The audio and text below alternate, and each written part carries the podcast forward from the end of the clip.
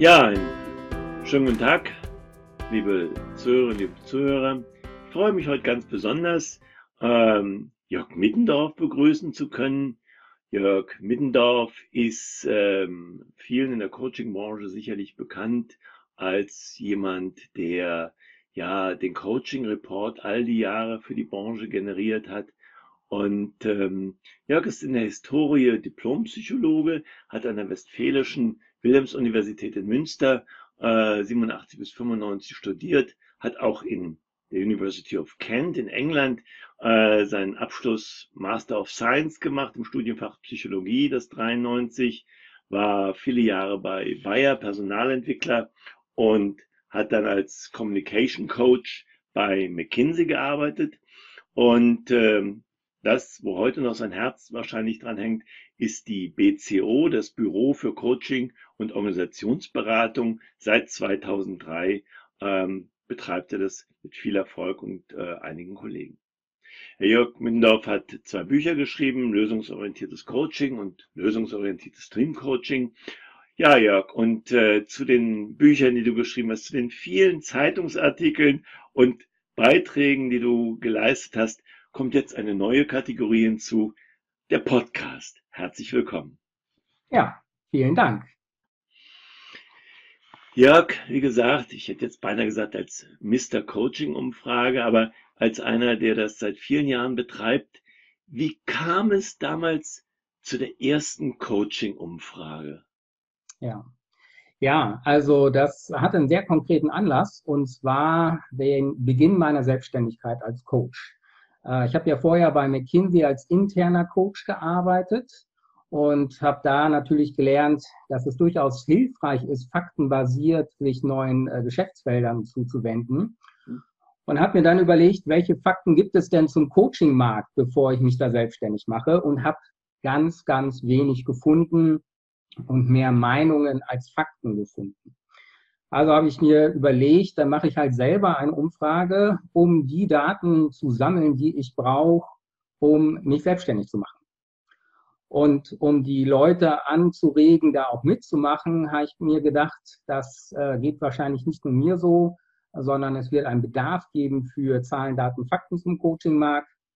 Also habe ich mir gesagt und habe dafür geworben, dass äh, ganz viele Coaches ihre Daten halt zum Markt teilen, zu ihrem Geschäft, dadurch einen Überblick über den Markt bekommen und sich gegebenenfalls noch besser positionieren können. Und der positive Nebeneffekt war natürlich, dass auch ich dadurch die Daten bekommen habe und äh, mich dann auf dem Coaching-Markt auch entsprechend positionieren wollte. So fing das an und das kam sehr gut an und wurde dann zu einer Art Selbstläufer. Ja, äh, toll. Also wirklich ein großer Beitrag für, für uns Coaches alle. Und äh, später habt ihr das ja äh, mit dem RTC zusammen gemacht. Ähm, war das im nächsten Jahr oder, oder was passierte da, dass der RTC mitgemacht hat? Genau, der Roundtable der Coachingverbände ähm, bringt mit mir, zu raus, äh, mit mir zusammen die Coaching-Umfrage raus. Am Anfang äh, gab es den RTC ja noch gar nicht, also konnte er da noch nicht Partner sein. Ähm, wir haben das erst alleine gemacht, also so auf rein privater Initiative und haben okay. immer alle Coachingverbände, die uns so eingefallen sind, angesprochen und auch größere Ausbildungsinstitute. Dann gab es wechselnde Partnerschaften, also einmal mit Managementwissen Online, dem Internetportal, das ist so ein Wissensportal, äh, was auch daran Interesse hatte, mehr Zahlen, Daten, Fakten zum Markt zu bekommen und dann mit verschiedenen Coachingverbänden.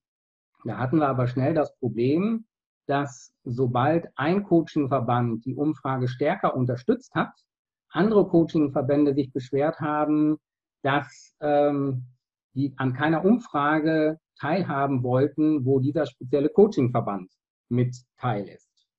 Und dann ging es immer so ein bisschen hin und her und dann haben wir es wieder alleine gemacht, weil wir uns auf dieses politische Glatteis nicht bewegen wollten. Und dann waren wir sehr froh, dass es dann den Roundtable der Coachingverbände gab und immer noch gibt. Und damit hatten wir dann praktisch einen Ansprechpartner und konnten sagen, ja, hier treffen sich die wichtigsten Verbände in Deutschland, diskutieren und das sollten auch die sein, halt, die ein Interesse daran haben, mehr Transparenz in den Markt zu kriegen. Und so ist die Zusammenarbeit dann entstanden bis heute. Spannend. Ähm, wir steigen jetzt nicht tiefer ein in die allen Details, die deine äh, wirklich sehr fundierte Arbeit da leistet. Ähm, mich würde interessieren, so im, Gesamtüberblick rückblickend für die letzten äh, Jahre, gibt es so drei Erkenntnisse, wo du sagst, ja, die waren, die waren wichtig für, für mich oder, oder für die Branche, die du aus den Jahren gezogen hast? Also für mich war von Anfang an und bis heute tatsächlich eine ganz wesentliche Erkenntnis, dass der Coach nicht vom Coaching lebt. Also auch professionelle Coaches ähm, haben andere Einnahmenquellen, die zum Teil sogar durchaus lukrativer sind als das Coaching. Für die meisten ist Coaching so ganz grob gesagt ein Drittel ihrer Zeit, ihrer Tätigkeit, gegebenenfalls auch ein Drittel ihres Einkommens. Das heißt, zwei Drittel der Tätigkeiten sind nicht Coaching, sondern sind verwandte Themen. Also das kann sein Ausbildung, das kann sein Supervision, das kann sein Organisationsentwicklung, Training etc. pp. Also das war für mich ganz wichtig, von vornherein klar zu haben, Coaching ist ein super spannendes Arbeitsfeld, es ist ein bereicherndes Arbeitsfeld, es lohnt sich sehr, auch persönlich, aber es ist nicht das, wovon ich alleine leben werde. Also das ist eine ganz wichtige Erkenntnis gewesen.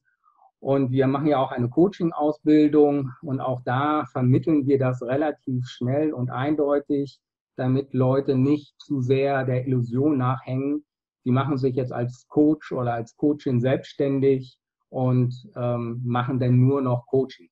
Das wird wahrscheinlich nicht der Fall sein. Also das war so ein wichtiger Punkt. Ein anderer wichtiger Punkt war für mich ähm, die hohe Qualität der Coaches in Deutschland.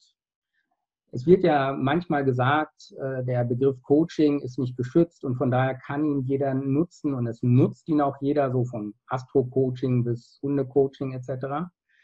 Äh, und dann hat man manchmal den Eindruck, dass der Markt zum Großteil aus Scharlatanen besteht. Das ist absolut nicht so. Wenn wir uns angucken, wer in Deutschland als Coach unterwegs sind, dann sind das Leute, die extrem gut ausgebildet sind. Also das sind meist, ähm, also der RTC sagt ja 150 Stunden in der Basisausbildung sollte man haben. Die meisten Leute haben 300 Stunden in der Basisausbildung und mehr.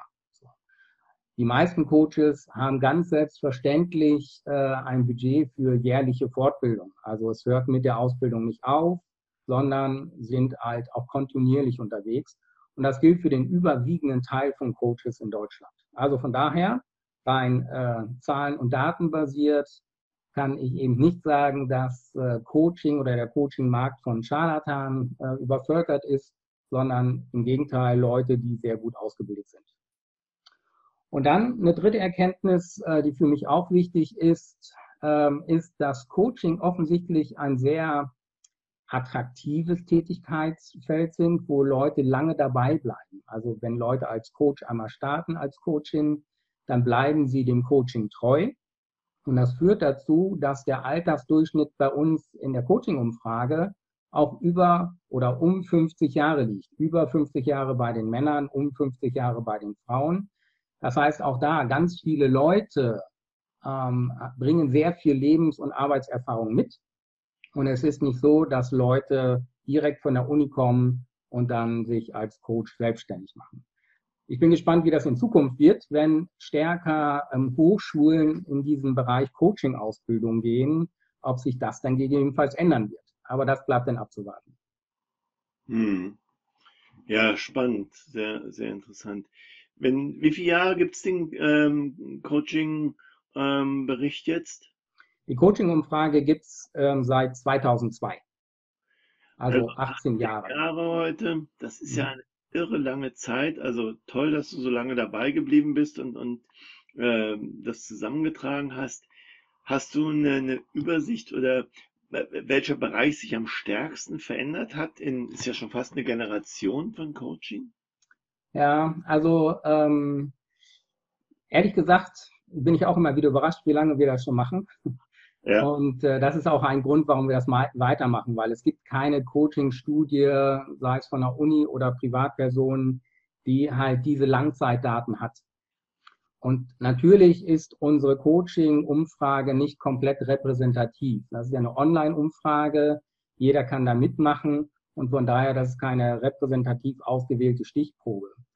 Was uns aber in Bezug auf die Qualität etwas beruhigt hat, ist sozusagen die kontinuierliche Entwicklung der gesamten Daten, die wir haben. Also es ist nicht so, dass wir im einen Jahr einen bestimmten Stundensatz haben und im nächsten Jahr ist der zufällig komplett woanders. Oder im einen Jahr haben wir ähm, die Berufserfahrung der Coaches und im nächsten Jahr ist die komplett anders.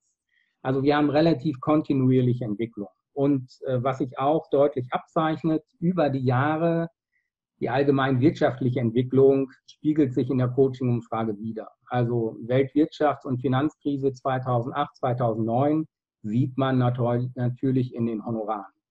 Sieht man auch in der Anzahl der äh, Coaching-Stunden, die pro Coaching verwendet wird.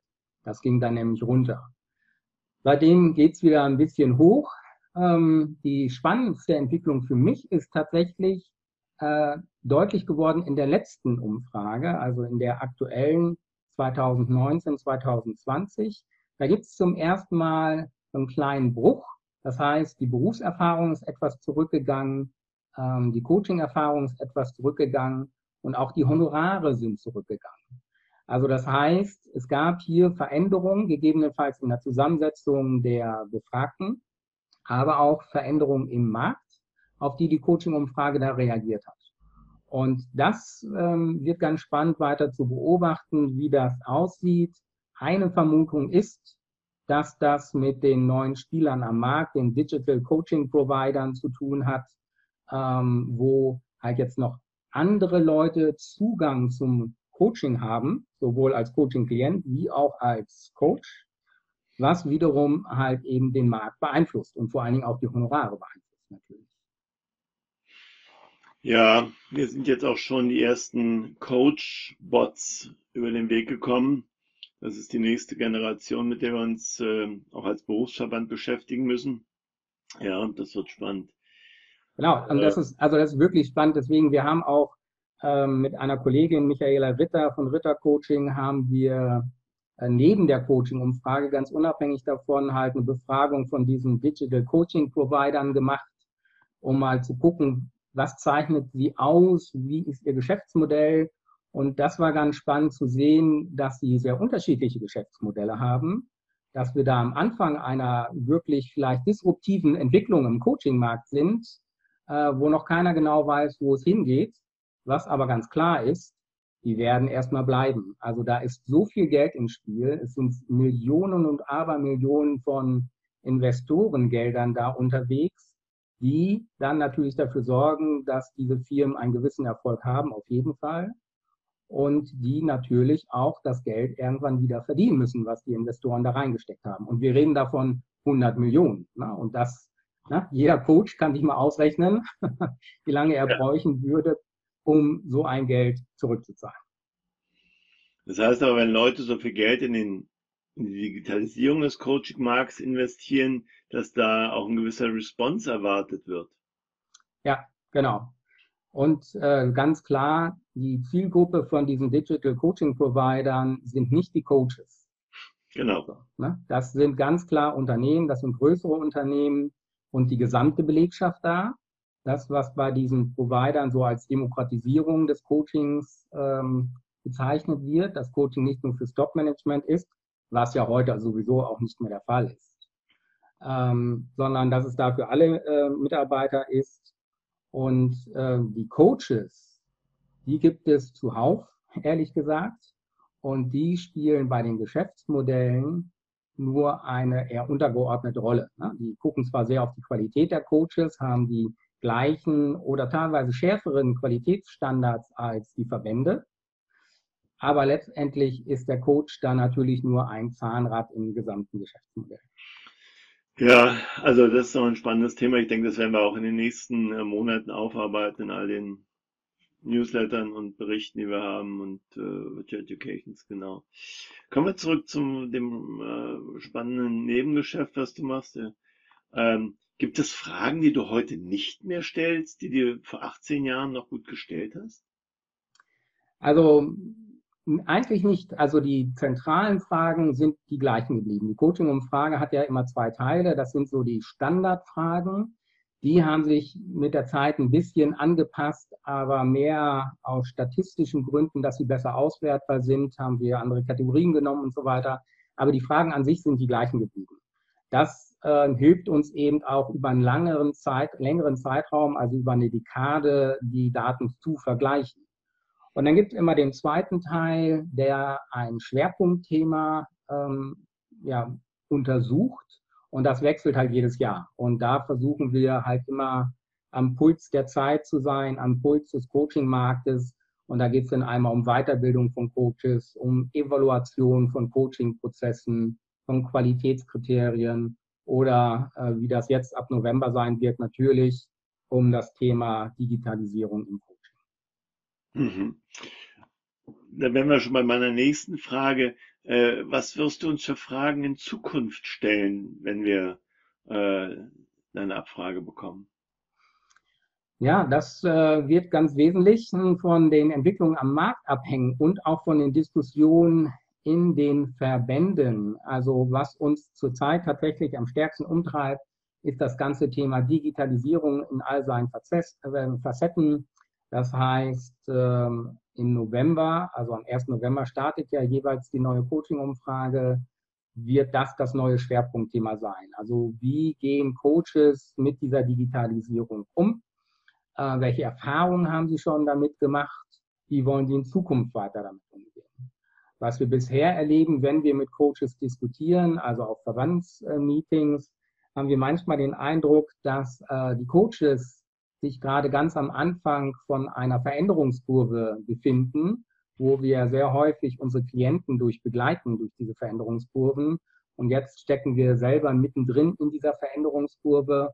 Und von daher kann ich mir vorstellen, dass in Zukunft ähm, es häufiger und verstärkt genau um Veränderung und die Reaktion der Coaches auf diese Veränderung gehen wird. Ja, ich glaube auch, dass hier unsere Branche gerade große, große Veränderungen durchmacht. Auch äh, durch die Digitalisierung, die uns jetzt ja durch Und für mich ist spannend, wie denn auch die Verbände sich positionieren. Ja, ne? Also ob die Verbände die Getriebenen sein werden ne, von diesen millionenschweren Startups oder ob sie in die gestaltende Rolle reingehen. Also das finde ich eine ganz, ganz spannende Frage. Äh, bestimmt nicht einfach zu beantworten, aber natürlich jetzt gerade bei der ICF als äh, weltweit größter Verband ist das eine besonders spannende Frage, wie sich ein Verband äh, mit fast 40.000 Mitgliedern da positioniert, weil man braucht natürlich dieses internationale Gewicht, um überhaupt Einfluss zu nehmen. Was nutzt mir so ein kleiner Verband mit 500 Mitgliedern? Ähm, der spielt einfach keine Rolle mehr ja. in Zukunft. Das wäre so meine Prognose so ähm, ambitioniert die Arbeit solcher Verbände auch ist. Aber das ist ein internationales Geschäft. Andere Branchen sind da schon durch. Ja, was weiß ich, die, die Hotels, die Apotheken, wer auch immer du nimmst, ja, die haben sich ja da schon äh, diese Arbeit gemacht. Wir stehen da ziemlich noch am Anfang und ja, äh, auch der ICF muss sich dort positionieren und ich denke, dass das spannend wird die nächsten Monate. Bei all den vielen, vielen Kontakten, die ihr habt, äh, begleitet habt, Fragen und so weiter, gibt es eine Anekdote, wo du sagst, Mensch, das war ein Erlebnis, das ist nochmal wichtig für unsere Zuhörer, die auch mal, ja, nett ist?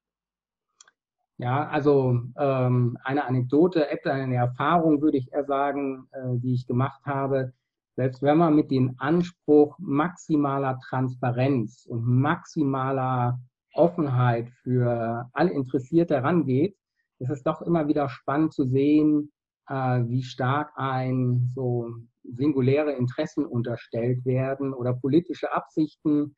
Ähm, das ist äh, schon sehr spannend und wenn man sich da in diesen öffentlichen Raum bewegt, in diesem Fall ja nur sehr eingegrenzt äh, in dieser Coaching-Community, ähm, ja, muss man da schon sehr entspannt sein und äh, da wirklich konsequent bleiben und versuchen, maximale Transparenz zu wagen, auch wenn der ein oder andere das dann falsch verstehen möchte. Aber mhm. äh, wir kriegen auch genügend positive Resonanzen, vor allen Dingen von einzelnen Coaches, die immer wieder bestätigen, wie hilfreich das ist äh, für ihr für ihr persönliches Coaching-Geschäft und für ihre persönliche äh, Positionierung. Und das ist dann natürlich Motivation, da weiterzumachen. Ja, das glaube ich. Das ist also wirklich eine sehr wertvolle Arbeit, die du über einen langen Zeitraum äh, hier geleistet hast mit deinen Kolleginnen und Kollegen. Jörg, puh, ziemlich viel. Herzlichen Dank dafür, den, in den Einblick in äh, eure Arbeit zu dem Thema. Ähm, ich würde einen Schlusssatz dir noch äh, geben. Was, was würde dir da einfallen, wo du sagst, das wäre noch so wichtig?